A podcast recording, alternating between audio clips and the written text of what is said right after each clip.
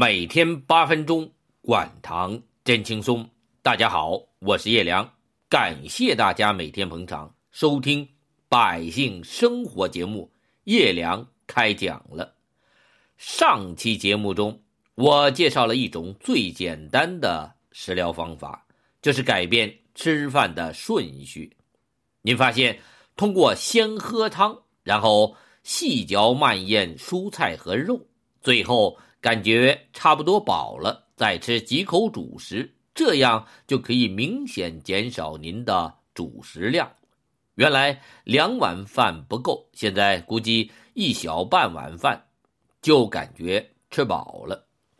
一旦减少了我们的主食量，过不久您会发现自己的裤腰带松了，将军肚扁了，体重变轻了，连。也不那么圆乎了，双下巴也没有了。如果您血糖偏高，您再测血糖，发现越来越正常了。有一个听众就打过电话来，和我们管糖中心的指导老师说，他吃着降糖药，但血糖还是偏高，也想着要通过食疗降低血糖。他一听说吃饭的顺序可以降糖，就试了一把。他告诉我们指导老师。就一天，他的血糖下降了一个点。像他这样的糖尿病病人，单纯靠汤、菜、肉、主食这个顺序，可以帮助他稳定和降低血糖，但不会降得太多。毕竟他的胰岛功能很差了，靠降糖药也很难降下来。像他这样的病人，还有没有食疗管糖的方法呢？有。就是改变自己的饮食结构。前一段时间，我认识了一个做媒体的朋友，他一听说我是做营养健康的，就问我糖尿病吃什么降糖。我看他很胖，就问他今年多大了？他说五十了。我又问他您得糖尿病多少年了？他说他一直血压高、血脂高，去年在体检时发现得糖尿病的。我问他。家里有没有血糖仪？他说有，是进口的。我说，您明天早上测测五点血糖，然后把五点血糖的数值发给我，我就知道您该怎么吃，吃什么，管好您的血糖。他问我什么叫五点血糖，我告诉他，就是测空腹血糖，餐后半小时血糖，餐后一小时血糖，餐后两小时血糖和。餐后三小时血糖，他问我怎么一下子测这么多？我说你平时就是测空腹血糖和餐后两小时血糖吧，高高低低的，你能找出什么规律来吗？他说不能，我就告诉他，我可以通过您的五点血糖来看您吃的对不对，问题出在哪儿，然后再告诉您通过怎么吃、吃什么来管理血糖。他问我不是降糖呀？我笑了。如果要单纯降糖，可以到医院找医生开降糖药吃，打胰岛素针。他问：“那管糖呢？”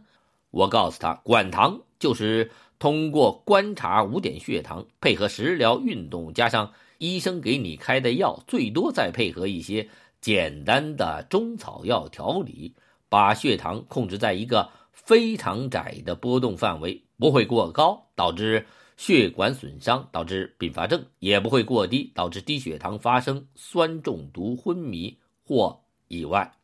第二天，他给我发来微信，我们来看看他的五点血糖分别是多少呢？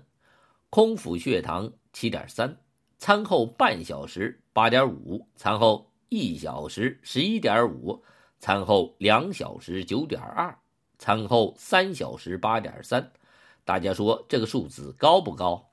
很高了，从这五点血糖的数字，我一看就知道他是胰岛素合成出了问题。他说：“我说的真对，他在部队总医院测过，医生说他就是胰岛素合成不足。”我问他：“医生没有给你开药吗？”他说：“开了二甲双胍。”我问他：“你吃二甲双胍，血糖还控制的这么不好？”他跟我说：“我就吃了几天，早就不吃了。”我问他为什么不继续吃，他说：“呀，那要伤肾。这句伤肾其实有两层意思。一层是稀说的意思，二甲双胍百分之九十通过肾代谢，肾中的药物浓度很高。像他吃了这么多年的降压药，会顾忌对肾的伤害。但伤肾还有一层中医的意思，那就是影响男人的肾动力，影响夫妻生活。那我想问问大家，这个朋友不吃降糖药，血糖这么高行吗？肯定不行，这样下去会怎么样？很快得并发症的。所以我就建议他一定要听医生的，能吃药就要坚持吃降糖药。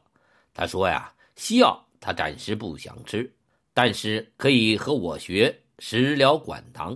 我就给他介绍了一种食疗管糖早餐，让他每天早上按照我的要求吃。他听了我的建议，空腹血糖第三天就降到了五点九，餐后三小时血糖降到了七点一，但餐后半小时、餐后一小时和餐后两小时的血糖还是控制的不好。我问他：“你是不是吃饭的速度太快？是不是喝粥了？”他说：“你是怎么知道的？”我早上喝了棒碴子粥，我说你的五点血糖一眼就能看出来。他问我怎么看，我告诉他，你看你的空腹血糖和餐后三小时血糖没有用药就降下来了，说明你靠食疗完全可以恢复自己的胰岛功能。但现在你必须吃饭注意了，千万别喝粥。人一喝粥，这血糖窜得很高也很快。半小时血糖十点九，比上次高了。他说：“我喝的是棒碴子粥，是粗粮。”我告诉他：“一样，别管粗粮还是细粮，只要熬粥的时间一长，就有精糊给熬出来。那家伙升血糖是又快又高。”他说：“我算是服了你了。看了一下我发给你的数字，你就知道我吃的是什么了，吃的有多快。”我告诉他。五点血糖是科学，为什么测它来指导管糖呢？就是因为一看它的波形，我们就知道问题出在什么地方了，然后就可以调整食疗方法。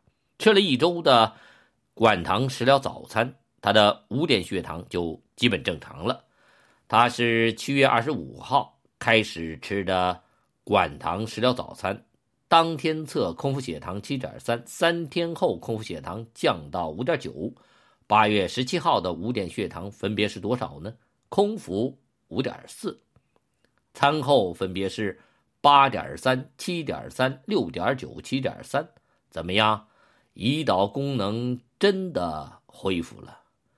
这可是没有吃降糖药的结果哟。听到这里，您想不想测测五点血糖？想不想也恢复一下胰岛功能呢？每天八分钟，管糖真轻松。